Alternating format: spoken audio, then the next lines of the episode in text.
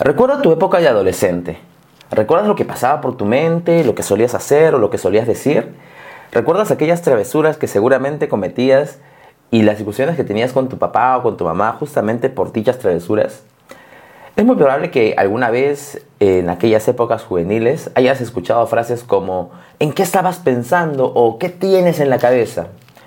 A muchas personas les cuesta entender el comportamiento de los adolescentes. Es más, a nosotros mismos nos cuesta entenderlo cuando ya llegamos a una etapa adulta. Y cuando reflexionamos sobre lo que hicimos cuando éramos adolescentes, nos preguntamos por qué lo hicimos. Afortunadamente, la llegada de nuevas disciplinas científicas y de nuevos métodos de estudio hacen posible hoy entender mejor el comportamiento adolescente. Por eso, en este nuevo podcast de Laboratorio Docente, queremos compartirte algunos consejos que tiene la neurociencia para el trabajo con adolescentes, sean nuestros hijos, hijas o estudiantes. Pero antes de iniciar, tómate un segundo para que puedas suscribirte a nuestro canal, activar la campana, dejarnos un like y compartir este video. Ahora sí, empecemos.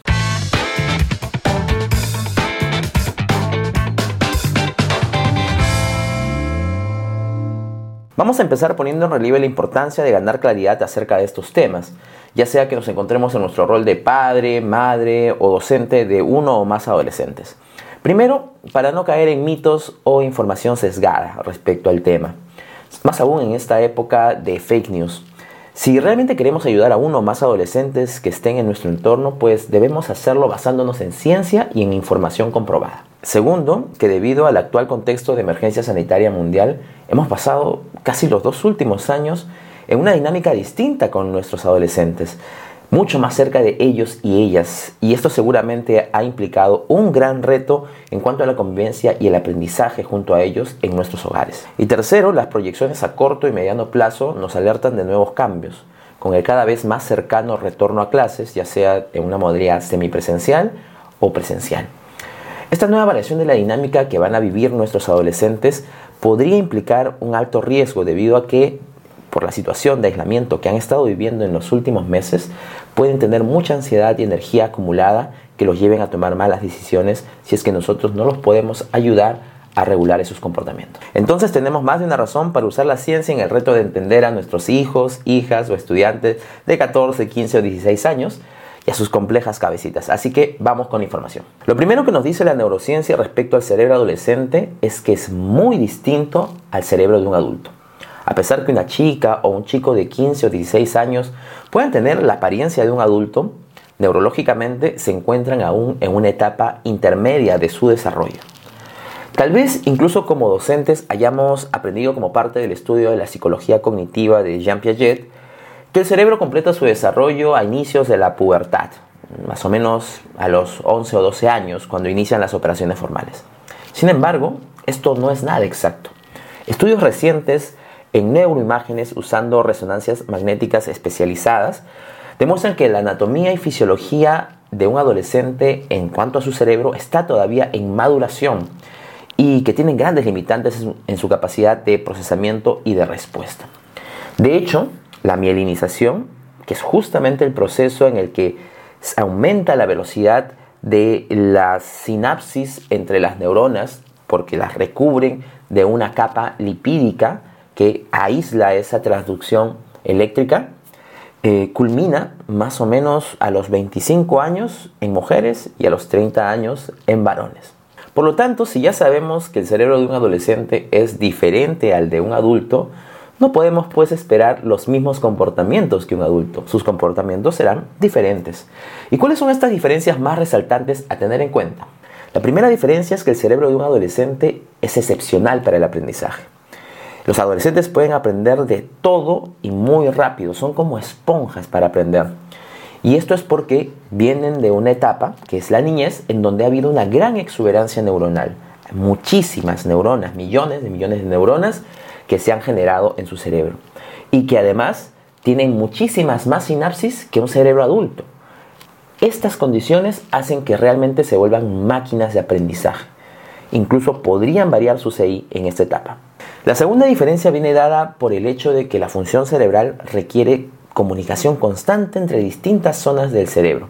Y es en este punto en el que los adolescentes tienen una gran limitante debido a que justamente su cerebro está en maduración. La comunicación no es la mejor, sobre todo entre la zona del tálamo y el sistema límbico con la zona frontal o la corteza frontal, que es decir, la zona de las emociones con la zona racional. Como ya dijimos, la mielinización está aún incompleta y esto hace que la velocidad de respuesta sea muchísimo, muchísimo menor. Entonces, la corteza frontal de un adolescente no está madura, es menos activa y es mucho más lenta. En contraposición con la zona límbica, que justamente es una zona en donde hay muchísima actividad neuronal y en donde las respuestas son más ágiles y poderosas. Es por eso que tu hijo, tu hija o tu estudiante adolescente es mucho más emocional y puede darle muchísima importancia a cosas que para ti podrían parecer ridículas. Esto es porque en su cerebro se genera este tipo de dinámica que hace que haya una, respuesta muy fuerte desde el punto de vista emocional. Eh, además, esto hace también que los adolescentes tengan una conducta exploratoria mucho más exacerbada y que asuman riesgos mucho más que un adulto. Esto es porque también su corteza frontal responde muchísimo más lento a las señales que puede enviar la zona límbica.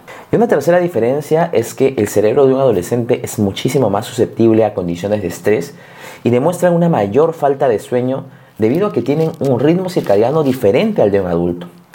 Esto se debe a que el cerebro de un adulto segrega la melatonina, que es la hormona responsable de que nos dé sueño, eh, de manera regular, eh, más o menos entre las 8 o 9 de la noche, se segrega esta hormona en nuestro cerebro, lo que hace que entre las 10 u 11 un adulto ya tenga sueño y se vaya a dormir.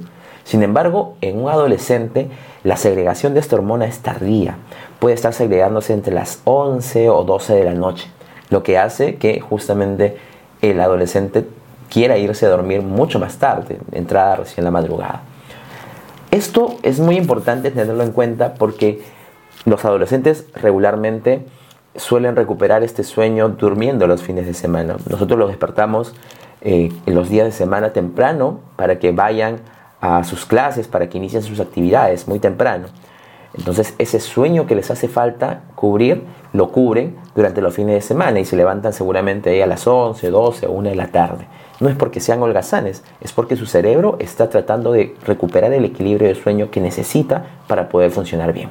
Entonces tenemos tres de muchas diferencias entre el cerebro adolescente y el cerebro de un adulto, que al entenderlas podrán ser atendidas de mejor manera a partir de pequeños cambios, como por ejemplo, usemos estrategias de enganche para las cosas que nosotros queremos que ellos aprendan.